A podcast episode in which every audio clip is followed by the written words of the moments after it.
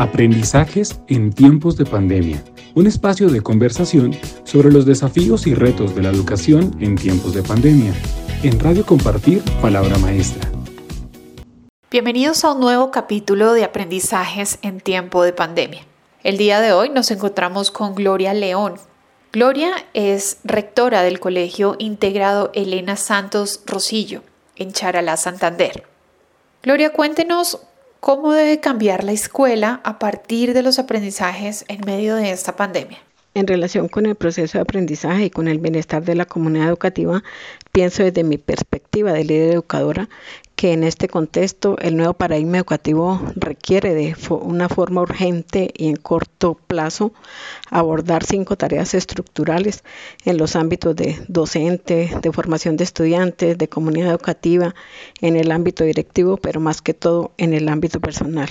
Es decir, en el ámbito docente hay necesidad de reestructurar las competencias del maestro, donde el trabajo en equipo sea apoyado por expertos y que esto dé como resultado propuestas para el desarrollo de unas pedagogías flexibles y la definición de unas competencias generalizadas en el uso y el manejo de las tecnologías de la información las cuales deben dedicar mayor tiempo al aprendizaje individual para desarrollar una mejor comprensión por parte del estudiante. La educación no debe ser memorística, sino de reflexión, de corresponsabilidad, de cuidar la salud y la vida. Todo esto con el ingrediente de mantener la motivación y la función esencial del educador.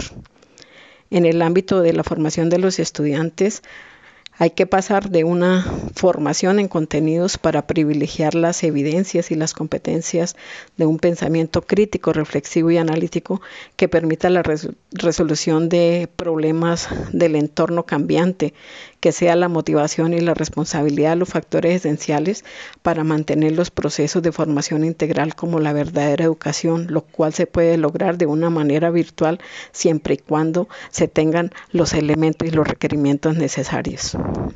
En el ámbito de la comunidad educativa, la formación debe conectarse con los ideales de la comunidad en el contexto de los objetivos del desarrollo de país y de región.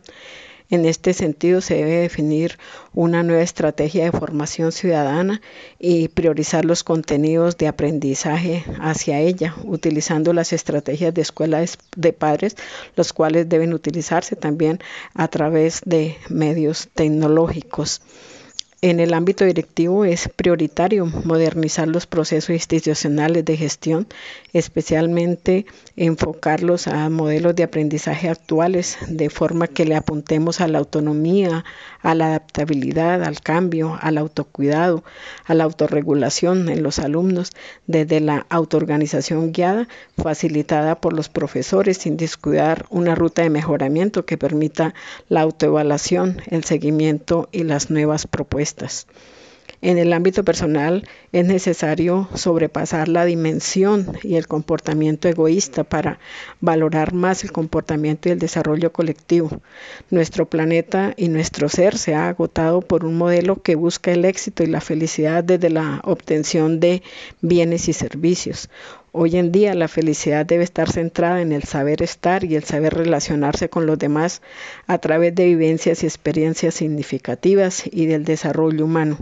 En este aspecto, la escuela debe formar seres felices y solidarios, eh, más que seres orientados a una riqueza acumulativa del dinero y abrumados por la, esencia de, por la ausencia de cariño y de afecto. La escuela debe ser un refugio de amor y de verdad, porque nada sacamos con tener mentes brillantes si dentro de esas mentes se generan acciones que están creando el mal a este mundo. Aprendizajes en tiempos de pandemia. Un espacio de conversación sobre los desafíos y retos de la educación en tiempos de pandemia. En Radio Compartir, Palabra Maestra.